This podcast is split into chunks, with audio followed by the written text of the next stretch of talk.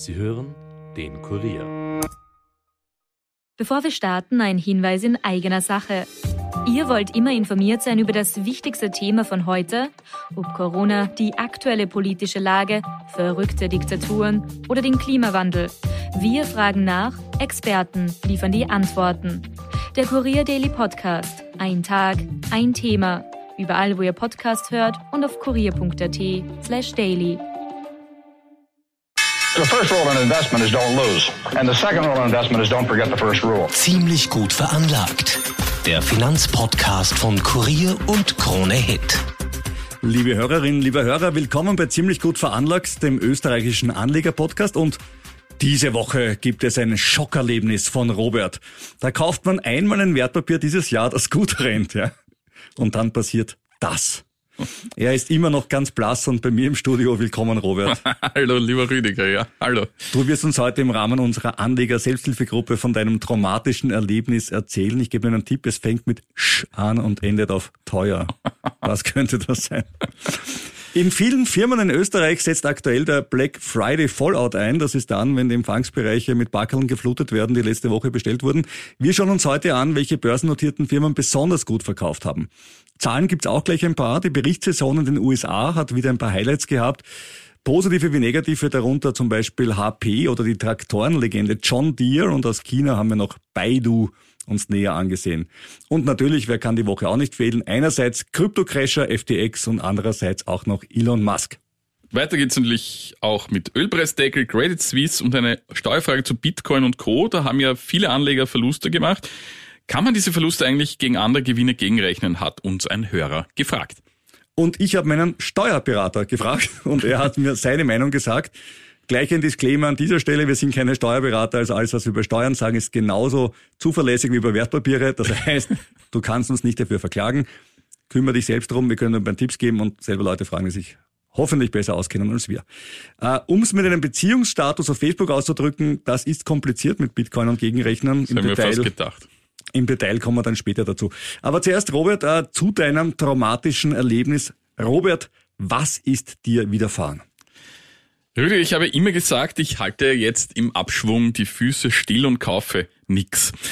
Ja, Warum? Aber, das ist ja gerade wenn es billiger wird. Ja, aber ins fallende Messer greife ich persönlich ungerne und man hat ja gesehen, das Messer ist sehr lange tief gefallen. Ja, aber jetzt die letzten paar Monate ja. so horizontal fliegt Wie auch immer, ich habe das, ja. ich habe mich an meine eigene Weisung nicht gehalten jedenfalls. Und, und ich habe im April ein Wertpapier gekauft und das völlig vergessen, dir und unseren Hörern zu erzählen. Das ist ja, ist das nicht strafbar? ja, vielleicht, ja. Also das ist irgendwie passiert, ja. Was hast du denn gekauft?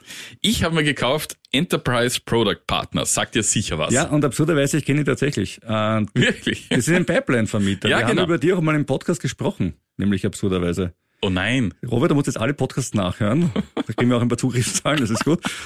Äh, und, und das hat, ich habe es, glaube ich, sogar, ich sage, empfohlen, will ich nicht sagen, aber ich habe es erwähnt mit dem, mit dem Hinweis Dividendenrondit und ich hätte natürlich ahnen müssen, dass du hier anspringst wie Nachbars Lumpi und sofort zuschlägst. Es tut mir leid. Ja, aber ich habe ja, und ist, ist, ist, ich habe es dir aber nicht erzählt. Ja, aber, ist sie, ja, aber ist sie jetzt schlecht gelaufen oder was ist das Problem? Nein, nein, ich, ich will noch kurz vorher was sagen, äh, ein bisschen was zu dem Unternehmen. 105 größtes Unternehmen der USA nach Umsatz, 40 Milliarden Dollar waren sind es im Jahr. Und die haben fast 50.000 Meilen Pipelines in den USA. Also das ist wirklich was Großes. Und ja, offenbar habe ich deine Empfehlung dann aufgeschnappt und übernommen. Und ähm, ja, und jetzt habe ich das halt liegen gehabt und habe nicht mehr dran gedacht, bis jetzt eines Tages in meiner Inbox eine Nachricht kam. Und die war, Herr Kledorfer, wir, wir gratulieren zur ersten Million. Nein, Entschuldigung, Herr Kledorfer, wir gratulieren zur zweiten Million. So gut war es dann auch wieder nicht, ja.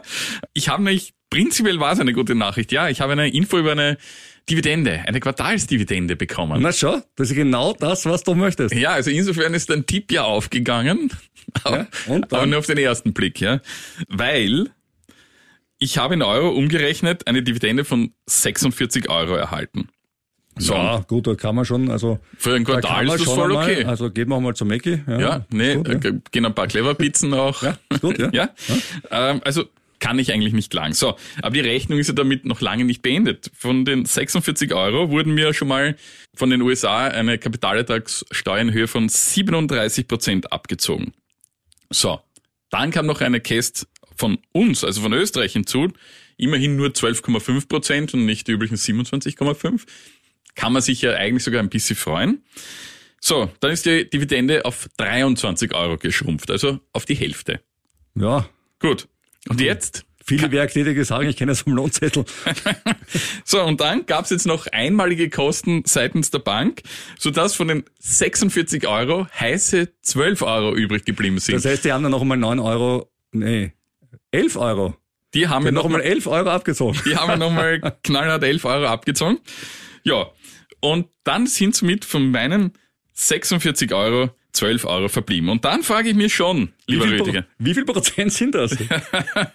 Ja, Pi mal Daumen, 46 durch 12, das sind ungefähr 20 Prozent, die mir dann äh, noch übrig geblieben sind. ja, genau, also es ist schon eine Besteuerung, die etwas höher ist. Ja, und dann, dann frage ich mich schon, wie ein Politiker wie SPÖ-Clubchef Jörg Leichtfried draufkommt, dass alle Aktionäre ja Millionäre sein und allein von den Dividenden gut leben könnten. Und für den ÖGB, für die Gewerkschaft sind wir überhaupt beide, wir beide und alle anderen Aktionäre superreiche. Ja? Also Ja, also man kann der SPÖ und den Gewerkschaften sicher einiges vorwerfen, aber dass sie für die US-amerikanischen Steuersätze zuständig sind, äh, würde doch die Bedeutung der österreichischen Sozialdemokratie, immerhin Oppositionsführer in Österreich, leicht verzerrt ja, ich darstellen. wollte nur damit zum Ausdruck bringen, das- wie ja. viel übrig bleibt. Ja, Herr Ich Leichtfried. zum Ausdruck bringen, dass der Herr Leichtfried und auch der ÖGB sich wahrscheinlich noch nicht ganz mit den Doppelbesteuerungsabkommen und den Details auseinandergesetzt haben. Aber die 37 Prozent US-Cash, die wundern mich, weil normalerweise ist es ja so, ich habe ja selber US-amerikanische Genau, Aktien, weiß, ja. dass es dann den reduzierten Satz gibt mit 15 Prozent für die Steuerausländer, dann hauen die Österreicher wieder die 12,5 Prozent Cash drauf. Das heißt, Cash und US-Quellensteuer zusammen wieder 27,5 Prozent und es wäre wie eine inländische Aktie. Äh, Das heißt, dein Papier offensichtlich ist keine Aktie. Was hast du dir Schönes gekauft? Ist es ein Los der Lotterie gewesen oder was ist es eigentlich? Ja, das ist witzig. Ähm, das ist wirklich witzig. Die Enterprise Product Partners ist in der Tat jetzt keine klassische Aktie. Das ist bitter, weil man kauft sich als Aktie, oder? Ja, ähm, weil nämlich, da bin ich, da bin ich durch ein weiteres Schreiben draufgekommen, ähm, was ich jetzt gelesen habe, nämlich, das ist keine Aktie im eigentlichen Sinn, sondern ein sogenannter US Public Traded Partnership, also ein PTP sozusagen. Dabei handelt es sich um eine Personengesellschaft, der der Aktionär Miteigentümer ist und sie können an der Börse gelistet sein und sind einer Kommanditgesellschaft, also einer KG relativ ähnlich. PTPs finden sich meist im Energiebereich und können Anlegern oft vierteljährliche Einkünfte bieten, die steuerlich günstig behandelt werden. Ja, habe ich jetzt nicht gemerkt, aber vielleicht in den USA kann man Ja. da irgendwas gegenverrechnen wahrscheinlich. Ich glaube, das kann ich erklären. Ähm, ich glaube, wir gehen dort auf die Einkommensteuer. Das heißt, wenn du jetzt in Pension bist und kein Einkommen mehr hast, weil staatliche Pensionen in den USA sind nicht so cool, Ja, ja. da kann ich von der BTP das Geld rausbekommen und kann zum Einkommensteuersatz versteuern. Bin dann irgendwann bei 8, 9, 10 Prozent, wenn ich wenig verdiene. Und habe nicht den US-amerikanischen Quellensteuersatz. Und das Ja, finde ich schön. und das ist natürlich fein, trifft auf mich als Nicht-US-Bürger natürlich nicht zu und Rentner bin ich auch noch nicht. Ja, jetzt ist es aber, damit ist die Geschichte auch noch nicht auserzählt, weil in diesem Schreiben von meiner Bank steht nämlich, dass es eine Änderung der US-Gesetzeslage gibt. Für die der Herr Leichtfried natürlich äh, aus seiner Sicht verantwortlich zeichnet. Nein, natürlich nicht. Okay, gut. äh, jedenfalls, die haben irgendwas geändert heuer und das tritt mit 1. Jänner 2023 in Kraft, nämlich umfangreiche Änderungen zur Besteuerung und Meldung von dieser PTBs und die Bank wäre jetzt dazu verpflichtet, bei Verkaufstransaktionen eine zehnprozentige Steuer vom Bruttobetrag einzubehalten und an die US-Steuerbehörde abzuführen. Und zwar jährlich oder einmalig oder wie? Äh, ich denke jährlich, das kommt da nicht raus, aber ich denke jährlich. Und auch was noch hinzukommt, dass diese Transaktionen und die Kundendaten an die jeweilige BTP-Gesellschaft und an die Steuerbehörde gemeldet werden müssen. Und obendrein würde man auch noch eine US-Steuernummer benötigen. So, So, so. Dann Ja. tu mal was für deine 46 Euro. ja, Ich würde einmal ein bisschen was sehen. vielleicht tun. Ich glaube es aber eher nicht, weil es mir auch zu mühsam ist. Ja, die Bank steigt jetzt aus. Die Bank beendet jetzt alle PTP Geschäfte und ihrer Kunden und ich hatte jetzt die Wahl, entweder eine andere Depotbank zu suchen, die PTP noch abwickelt. Wenn man ein bisschen recherchiert, haben viele Depotbanken ihre PTPs äh, beendet. So, und oder der andere, andere Möglichkeit war der Verkauf. Kurzum, ich habe jetzt das Papier verkauft. Ähm, da kamen nochmal schöne, saftige Verkaufsspesen drauf von ungefähr knapp 50 Euro. Auch für die ist der Jörg Leichtfried nicht verantwortlich, sondern die, Die man Bank, darf ja. Fall sagen, die erste Bank. Ja, und äh, ich hatte sogar einen leichten Kursgewinn. Darf ich fragen, 50 Euro, was, was war das Volumen, was hast du verkauft circa? Wie viel war das? Ah, rund äh, zwischen 2000 und 2500. Das ist prozentuell echt schon relativ fett. Ja, Ja, Zwei und Prozent, ja, mal so, mal so, ja. ja, es gab einen leichten Kursgewinn in der Zeit seit meines Kaufs, immerhin. Der ist jetzt durch die Spesen auch aufgefressen. Also unterm Strich, ich habe heiße Ich habe ein Sprichwort für dich. Außer Spesen. nichts gewesen. Ganz Oder genau. Erfahrung habe ich gesammelt und die Ah. wollte ich jetzt hier im Podcast weitergeben. Aber ich danke dir jedenfalls für diesen tollen Tipp dieser Enterprise-Partie. Ja. Ich, äh, das sieht man nochmal zu sagen, Da sieht hört man- nicht zwingend auf unsere Genau, das, also an dieser Stelle, glaube ich, können wir den Disclaimer, Disclaimer, einbauen. ja. Das, was wir über Aktien sagen, was wir für richtig halten, ist nicht zwingendermaßen eine gute Anlagestrategie für dich. Das heißt, wenn du selber deine eigenen finanziellen Entscheidungen triffst, bist du selber dafür verantwortlich. Wir sind für unsere verantwortlich. Wie wir gerade gesehen Ja. haben, ist das auch nicht immer ein Spaß. Wobei man sagen muss, man, man, also wie du das gesagt hast im Podcast damals im Frühjahr, konnte man ja nicht wissen, dass die USA jetzt irgendwelche äh, Steueränderungen durchführt. Das, da muss man entweder wirklich ganz tief im US-Steuerrecht drinnen sein, dass das geplant sein könnte, äh, oder weiß ich nicht, das derartig verfolgen. Also selbst wenn man googelt nach dieser, nach dieser Sache kommt, gibt es sehr wenige Einträge. Aber ähm, und diese jedenfalls- 37,5 Prozent, das ist eigentlich wirklich das Heftige. Äh, jetzt unabhängig von Ja. dieser steuerlichen Änderung, weil Ja, ja. Du, das, das, Das das, ist weiß man doch nicht. Also Da wie du kann das ich ja- da erzählst, hast ich du ja nicht gleich- gewusst, dass das eine PTP-Sache Da ist. kann ich ja gleich Aktien in Deutschland kaufen, wo ich 37,5 Natürlich. zahle, weil das zahle ich in Deutschland. Ja, aber du hast ja ja nicht gewusst, dass das ein Ja. PTP-Papier Na klar, ist. ne? woher soll man das wissen? Woher soll man das wissen? Genau. Also Rüdiger ist von meiner Seite aus freigesprochen. Oh. Ich bin um meine Erfahrung reicher und Ja, wir sagen es immer am Ende vom Podcast, aber ziemlich sicher weiser und dieses Mal hast du es geschafft. Gratuliere.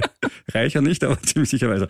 Gut, vielleicht habt ihr auch ihr, liebe Hörer, Erfahrungen mit diesen PTPs gemacht oder einen Trick für den Robert. Vielleicht gibt es ja noch irgendwo draußen die eine Depotbank, die kämpft für die PTP-Kapitalisten und versucht, versucht sie steuerlich zu retten. Äh, Wenn dem so ist, dann bitte eine E-Mail an uns an ziemlich gut veranlagt kurier.at.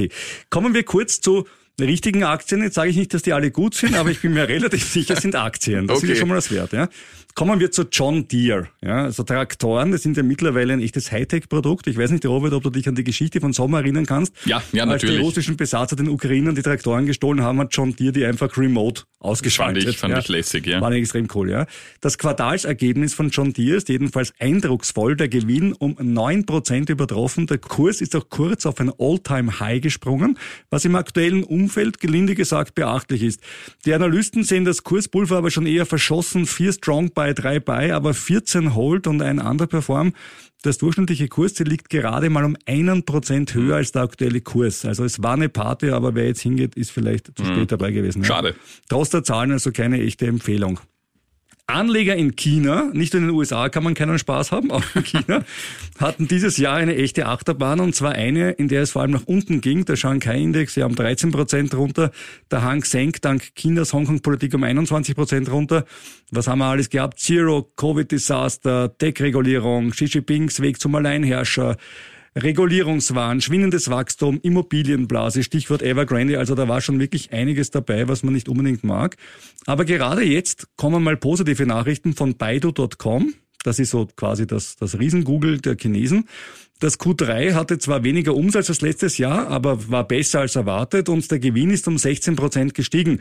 Und der Ausblick auf das kommende Jahr, der wurde nicht so präzise gegeben, aber mit den Worten, es schaut eigentlich ganz gut aus, der verspricht stabiles Wachstum.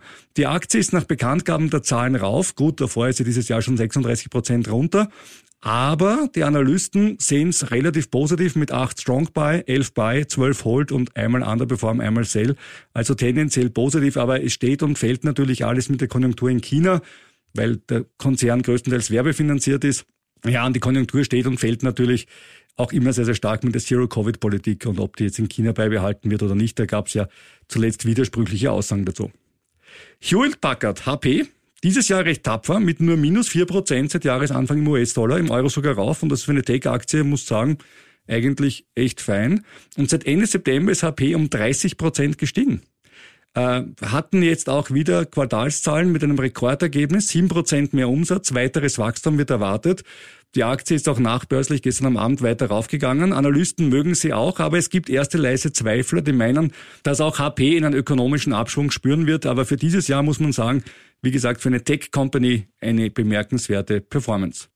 Ja, und Black Friday war ja, äh, Black Week, Cyber Monday oder wie immer man das alles nennen mag. Äh, ganz viele Packeln wurden bestellt und das freut vor allem eine Aktie, nämlich Shopify. Die bauen ja selber Internetshops. Die sind dieses Jahr schon um 72 Prozent runter, sind allerdings jetzt seit Mitte November um 20 Prozent nach oben gegangen. Kommen wir zu einem anderen Thema, zum geplanten Ölpreisdeckel. Die G7 und die EU planen ja einen solchen Deckel für russisches Öl. Die Regierung in Moskau will nach eigenen Worten dann kein Öl und Gas an jene Länder liefern, die die geplante Obergrenze für russisches Öl unterstützen. Das könnte zu steigenden Preisen für das schwarze Gold führen. Allerdings soll laut Medienberichten der Preisdeckel bei relativ hohen 65 bis 70 Dollar Gefass angesetzt werden.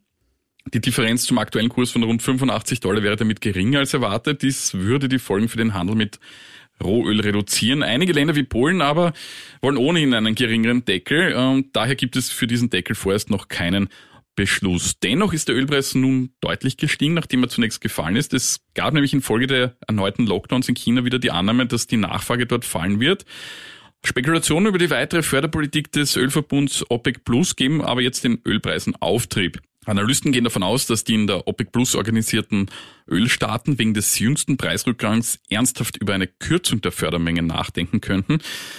Denn der Ölpreis fiel zu Wochenbeginn auf 80 Dollar, jetzt sind es wieder 85 wie erwähnt und in den vergangenen vier Wochen beträgt das Minus schon rund 10 Prozent und gepaart mit einem wieder besser stehenden Euro-Dollar-Kurs ist das jetzt auch wieder an der Tankstelle zu sehen. Für mich als Tesla-Fahrer, was kostet im Moment? 1,60 super heute Morgen und 1,80 Diesel. Ja, das ist schon deutlich weit weg von den 2 Euro, die wir Ja, im durchaus, Sommer ja. erlebt haben. Ja. FTX, die drei Buchstaben haben ja die Kryptos erschüttert. Es fehlen Milliarden an Anlegergeldern, das ist mittlerweile klar.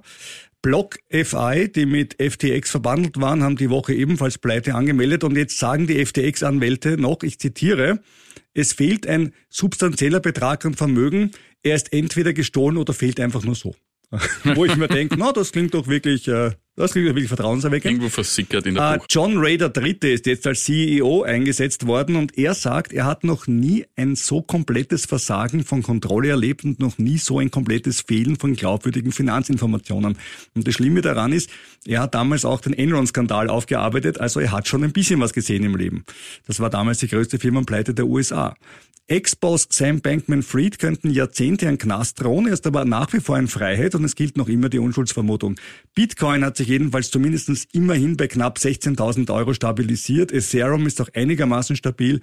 Die ärgsten FTX-Nachwehen scheinen aktuell ausgestanden, aber längerfristig scheint Bitcoin weiter in einem Abwärtskanal zu laufen. Und wenn man schon Verluste mit Kryptos gemacht hat, dieses Jahr keine Schande, ich glaube, da ging es wirklich fast allen so, stellt sich die Frage, können die auch zu etwas gut sein? Dazu haben wir eine Höreranfrage, nämlich Peter aus Wilhelmsburg in Niederösterreich schreibt uns. Ich hätte eine steuerliche Frage. Ist es in Österreich möglich, Gewinne aus Aktienverkäufen den Verlusten aus Kryptogeschäften gegenzurechnen? Er meint damit die Kapitalertragssteuer.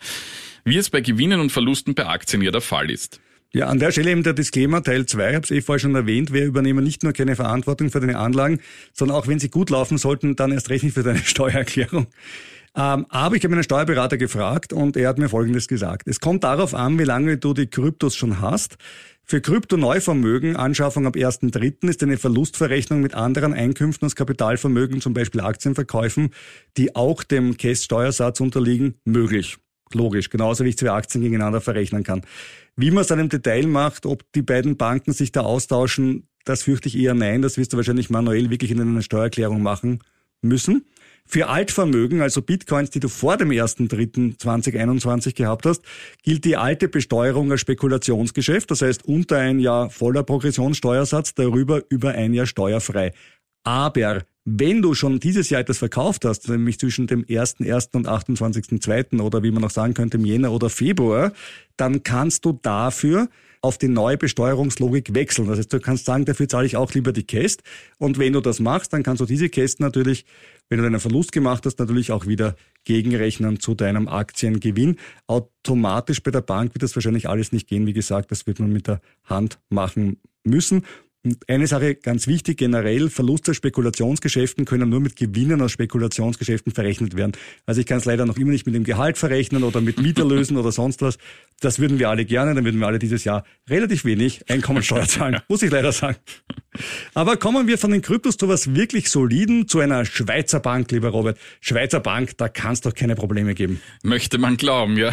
Das ist leider nicht der Fall. Wir haben sie hier im Podcast schon einmal erwähnt, die Credit Suisse. Äh, jetzt gibt es wieder Neuigkeiten seitens der Bank und es sind wieder keine guten. Zum einen wird im vierten Quartal ein Minus von bis zu 1,5 Milliarden Franken erwartet. Das sind eh ungefähr 1,5 Milliarden Euro.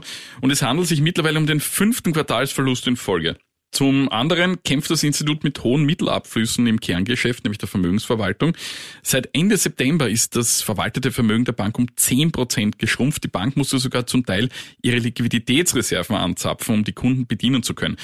Eine 4 Milliarden Franken schwere Kapitalerhöhung soll es nun richten. Im Zuge dieser übernimmt die Saudi National Bank 10% der Anteile. Die Aktie der Credit Suisse hat seit Zustimmung zu der Kapitalerhöhung erneut 22% verloren. Seit Jahresbeginn sind es schon zwei Drittel des Werts. Und das klingt jetzt nicht so, als ob man es jetzt kaufen sollte. Das klingt auch so einer fallenden Messer noch, oder? Ja, das klingt so ein bisschen Unicredit Aktien-Schicksal, ehrlich gesagt. Gut, bei der Unicredit, da bin ich selber betroffen, da muss man fairerweise sagen, bis zum Ukraine-Krieg waren die echt gut. naja. Doch, also die, ich, wie ich sie gekauft hatte, ich hatte sie gekauft. Kommt immer darauf äh, an, wann du es gekauft hast. Ja, ich habe sie gekauft im Jänner. Oder, oder im Dezember. Und dann haben wir gedacht, Okay. Dezember, Jänner. Ich- ich wie cool ist das denn? Plus 10 Prozent. Du hast gesagt, Unicredit, glaube ich nicht. Und ich sag, tolles, tolles Ranking, Analysten super, raufgegangen. Dann zack, Putin. Ja, ja. der, Nein, ich- ich- der ich- Rest ist Geschichte. Ich rede bei, bei Unicredit im, im längerfristigen Ach so, Vergleich. nein, das kann ich nicht beurteilen. Ja. So lange bin ich dabei. Ja, also jedenfalls heftig mit einer Schweizer Bank kann man also auch wirklich 66 Prozent verlieren. Dagegen ist ja Tesla gut gelaufen mit 54 Prozent Minus oder Rivian mit 71 Prozent. Ist die gleiche Liga. Ja, schon, wenn du gesagt hättest, was ist das sichere Investment, eine Schweizer Bank oder Rivian? Natürlich, ja. Und jetzt sagst eigentlich, so viel um ist jetzt auch nicht. jetzt auch nicht, ne? Apropos Tesla, ja, genau. Unser Elon Musk Weekly. Und jetzt hat sich jetzt einen neuen äh, Gegner ausgesucht, nämlich äh, so wie der Robert den Jörg Leichtfried, hat er sich Apple ausgesucht. Das hat er auf einem höheren Niveau beidseitig. Naja, oder Apple hat sich, Apple hat sich Elon Musk ausgesucht, muss man Naja, ja fast sagen. Ne? Das weiß man nicht genau, denn Musk sagt, Apple will Twitter aus dem App Store werfen. Ja. Apple sagt aber nein, das haben wir gar nicht gesagt. Nur wenn Twitter immer Falschinformationen verbreitet, würden wir das tun. Und wenn sie nichts dafür tun, um diese Falschinformationen äh, zu vermeiden, wie zum Beispiel Leute als tot erklären, die leben und ähnliche Dinge. Also wo man sagt, ist jetzt keine Meinungsfrage, ob jemand lebt oder tot ist. Was? Das ist nicht Meinungsfreiheit. Einfach lebt er, ist er tot. Ne? So. Ja, das ist Ah. Apple schon ein bisschen kleinlich. Aber vielleicht hat Elon Musk auch unseren Podcast gehört. Das gibt mir echt Hoffnung, ja. Er spricht nämlich von der geheimen Apple-Steuer von 30 Prozent. Und wenn man US-Amerikaner und Robert Kledorfer ärgern möchte, spricht man von Steuern. Und das, was er hier als Steuer bezeichnet, ist ja nichts anderes als die Apple-Provision von 30 Prozent für die Stores. Haben Ja, wir schon irre, ja. Paar Mal erwähnt, ja. Er hat es, er es getwittert. Wisst ihr, dass Apple eine geheime 30% Steuer auf alles erhebt, was ihr von ihrem App Store einkauft? Ja, das wissen wir übrigens auch für die In-App-Einkäufe. In-Apps zahlt man auch die 30%. Ja, ja. Also aber das ist nicht sehr geheim. das ist überhaupt nicht geheim, ja. Das kann man, da gibt's Vielleicht so, ist er jetzt erst das gibt sowas, das. Hm? heißt, warte, hilf mir, Quartalsbericht, genau. Da steht das drin. Da kann es, man kann es lesen, Bilanz. Äh, bei Google ist es übrigens ähnlich. Äh, dank Twitter wissen wir jedenfalls, was Elon Musk auf seinem Nachtkästchen hat, nämlich Golden Coke. Weißt du noch, was Golden Coke Nein, ist? das weiß ich jetzt wirklich nicht. das ist das koffeinfreie Produkt von Coca-Cola. Oh, okay, das ist dieses helle. Nein, nein, das ist nicht, das ist das Crystal Coke. Das Golden Coke schaut aus wie normales Cola, nur hat Okay. kein Koffein. Und äh, neben dem Golden Coke lag ein Revolver und eine antike Pistole. Mhm. Leute haben schon gedacht, Elon Musk, psychisch nicht stabil, Schusswaffen, gefährlich. Cola. Aber die New, York, Cola, die New York Post hat die Bilder analysiert und festgestellt, die Schusswaffen waren nur Replikas. Ah. Gott sei Dank. Und immer mehr Firmen ziehen ihre Werbeetats von Twitter ab, nämlich äh, Chevrolet, Ford, AMC, AT&T, BlackRock, großer US-amerikanischer Investmentfondsbetreiber, kennen wir, glaube ich, aus unseren Portfolios manchmal auch, äh, Kellogg, United Airlines, Audi und General Motors und eben auch Apple. Aber eine gute Nachricht gibt's nach den Massenkündigungen bei Twitter wird jetzt auch eingestellt. Äh, Ja, also zumindest einer, nämlich George Hotz. Und der ist ein Hacker, der hat äh, das iPhone gehackt und die Playstation gehackt, hat es geschafft auf der Playstation, dass man gratis Spiele auf der PS3 spielen konnte. Fand Sony jetzt nicht so cool, dann musste er irgendwie eine einstweilige Verfügung unterzeichnen, dass er das nicht mehr tun wird, dann kam er straffrei davon. Und er ist jetzt ähm, eingestellt worden von Elon Musk dafür, dass er es ganz Tolles macht, nämlich er soll die Twitter-Suchfunktion auf Vordermann bringen. Und ich finde es schon geil, da kaufst du dem 42 Milliarden ein Hightech-Unternehmen und sagst du, ah, die Suchfunktion, da müssen wir dran arbeiten. Denkst du wirklich, ah, was haben die gemacht, erstens, und zweitens, was an dem ist 42 Milliarden Euro wert? Ja, gebe ich den beiden Punkten recht. Ein Blick zum Abschluss noch in unseren noch nicht existierenden Store. Auch diese Woche freuen wir uns über eine Nachfrage nach unserem Sitzkissen. Ja, da freue ich mich total. Und zwar die Edith aus Wien Favoriten hat sich äh, erkundigt äh, nach einem Robert Kledorfer, ich sitze ja alles aus, Sitzkissen. Äh, wir sammeln jetzt noch weitere Anfragen ein. Ich glaube, aktuell haben wir drei. Ne? Und bei fünf haben wir gesagt, schießen wir los. Wenn ich eines noch meiner Frau schenke, brauchen wir nur mehr eines. Und wenn du einer Frau noch eins schenkst, können wir gleich zu produzieren anfangen. Das Schwierige an der, ich habe mir das ja angesehen. Ich weiß, ja. Das Schwierige ist äh, Minimalbestellmenge, irgend sowas wie, wie 50 oder 100 Stück. Ja, denkst du, haust den Rest weg auch. Also bitte bestellt das Zeug. Wir versprechen, wir werden es dann äh, in Auftrag geben und bei den, hey, bei den aktuellen Lieferketten, das kann ja kein Problem sein. Es kommt sicher irgendwann. Sicher morgen wieder da. Noch vor Weihnachten kommt das ganz sicher, ja. Wir haben nicht gesagt, welches Weihnachten. Gut, bitte. Ja. Wenn ihr so ein Sitzkissen wollt, dann bitte schreibt uns dann ziemlich gut veranlagt at kurier.at. Wenn ihr Anregungen, Wünsche, Beschwerden zu unserem Podcast habt, dann schreibt uns eben auch an diese Adresse ziemlich gut veranlagt at kurier.at. Wir antworten sicher entweder per E-Mail oder auch hier in diesem Podcast. Den Podcast hörst du jede Woche neu und frisch auf kurier.at oder kronehit.at oder in deinem Podcast-Store deiner Wahl.